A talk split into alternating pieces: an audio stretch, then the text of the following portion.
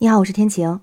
在现代社会，男女平等的想法已经深入人心。但是今天看到一个视频，让人觉得非常的气愤。在十一月十二号的时候，浙江有一个女子，她发了一条视频，说自己生了四个女儿，现在呢又意外怀孕了。她丈夫怕又是女儿，所以就提出离婚。这件事情就上了热搜，引起了热议。这个女子说，她老公重男轻女的思想非常重，一直想要个儿子。但是呢，四个孩子都是女儿，那现在意外怀孕了，怀疑还是女儿，所以就突然提出离婚。她说，或许可能已经找好下家了，所以要离婚另娶，让别人给自己再生个儿子。她说，看到她老公这么决绝，自己呢就毫不犹豫的答应了。那现在两个人最后达成一致，在离婚之后，孩子全都跟着妈妈，老公每个月给一千块钱的抚养费，每个孩子是两百。据说这个女子是来自贵州农村，现在是在浙江打工养活四个女儿，平时呢也会带着四个孩子去上班。很多网友就对这个老公的做法表示强烈的不满。有网友就说：“一个女儿也不要，这个丈夫也太没有责任心了。这都什么时代了，还是老思想、老观念，把孩子培养成才，日子过好一点才是男人应该做的。而且每个孩子给两百块钱，这还是不是个男人？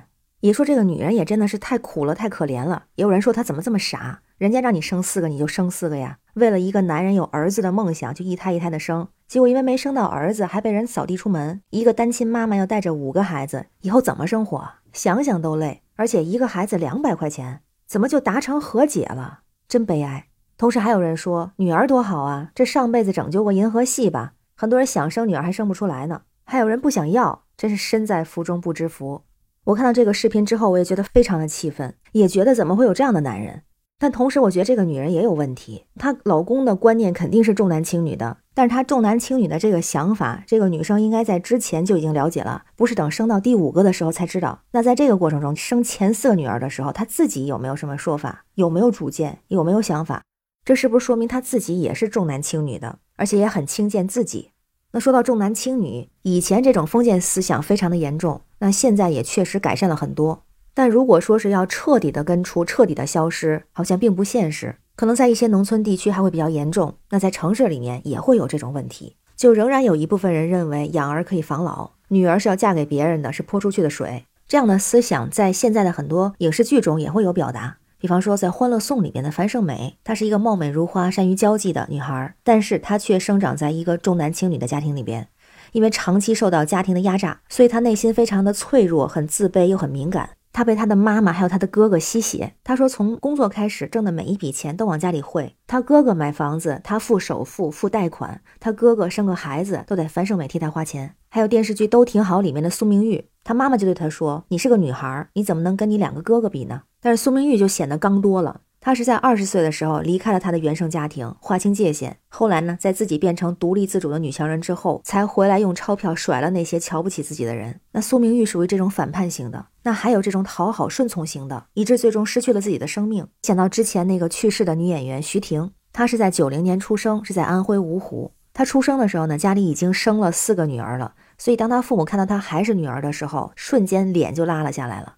他父母就都重男轻女，就是一口气生了六个孩子，最后终于生了个儿子。那儿子出生之后，他父母就是皆大欢喜，十分宠溺这个孩子，对他照顾的无微不至。他们家其实挺穷的。那这个徐婷，她后来考上大学之后，她父母没有给过她一点钱，就所有的学费、生活费都是她自个儿靠兼职赚出来的。他当时学的是表演，而且后来在演艺圈发展的不错，也参与了一些影视作品的拍摄。比方说，他跟张一山、杨紫合作主演了那个家庭情感剧《老爸回家》，还参演过像《小神来了》《北漂童话》《傲囧》等等。就他自己没有钱的时候，自己吃泡面住地下室的时候，也是每个月给家里寄钱。等赚钱之后，他的父母就把他当成了摇钱树，五年接了几十部的戏，就为了给弟弟交学费、交房租、替父母还债、买房子，最后就把自己给累垮了。他是因为免疫系统衰竭得了淋巴癌，但是他在住院的时候还说过：“他说我感觉到了前所未有的轻松，感觉自己要解脱了。”那从他得病到去世就只有两个月的时间。他去世的时候只有二十六岁，而且在他生病期间，他的父母对他没有一点点的关心，还声称希望他可以为自己的弟弟挣到一套房子的钱。其实，在演员里头还真的有不少女演员是经历过这种重男轻女，比方说像伊能静、于文文、毛晓彤等等。那在现在生活中，其实也还存在。记得之前那个参加综艺节目特别可爱的四岁小女孩阿拉蕾，当时就问他你为什么要来参加综艺节目的时候，他就特别委屈的说我要给我弟弟挣钱。那重男轻女这种观念对家里边女孩的影响肯定是非常大的。其实他对男孩也有很不好的影响。很多孩子也会因为父母的过度宠爱，容易出现一些比如性格上的扭曲，容易自我中心，变得自私自利。长大之后不会感恩，也会习惯性的依赖着父母，容易变成父母身边的寄生虫，也可能会变得碌碌无为。还有一部分人，当父母真的生病了，或者是有麻烦的时候，他们会选择自私的离开，因为他很难有能力去赡养自己的父母。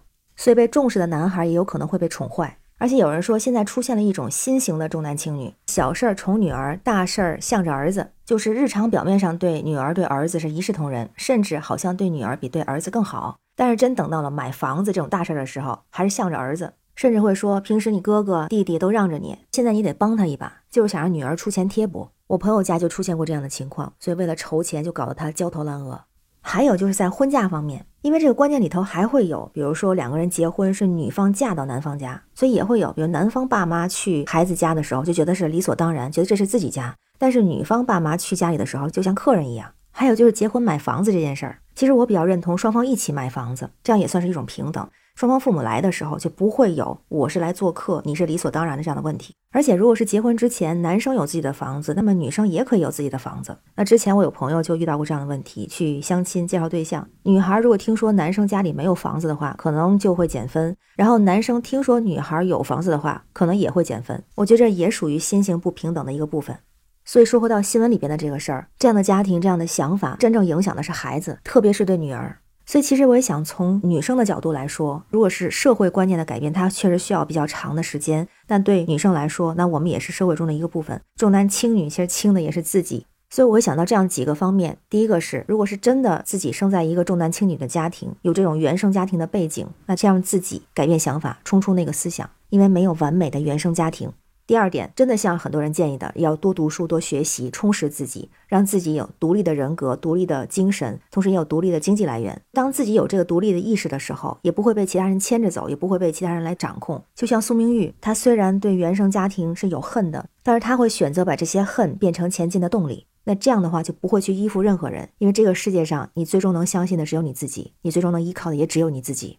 再有，我觉得就是活好当下，经营好现有的生活，过好当下的每一天，学会爱自己，充实自己，学会独立，这样才能够逐渐的去摆脱那些所谓旧观念的影响，也不会去把这些旧观念去传递给自己的下一代了。想到那句话，就是愿你被这个世界公平的对待，愿你也能公平的对待这个世界。那对这个事情，不知道你怎么看？我想我们每个人可能都有自己的想法，欢迎在评论区留言，写下你的想法，我们一起来讨论。我是天晴，这里是雨过天晴。感谢你的关注、订阅、点赞和分享，让我们每天加油，做更好的自己。拜拜。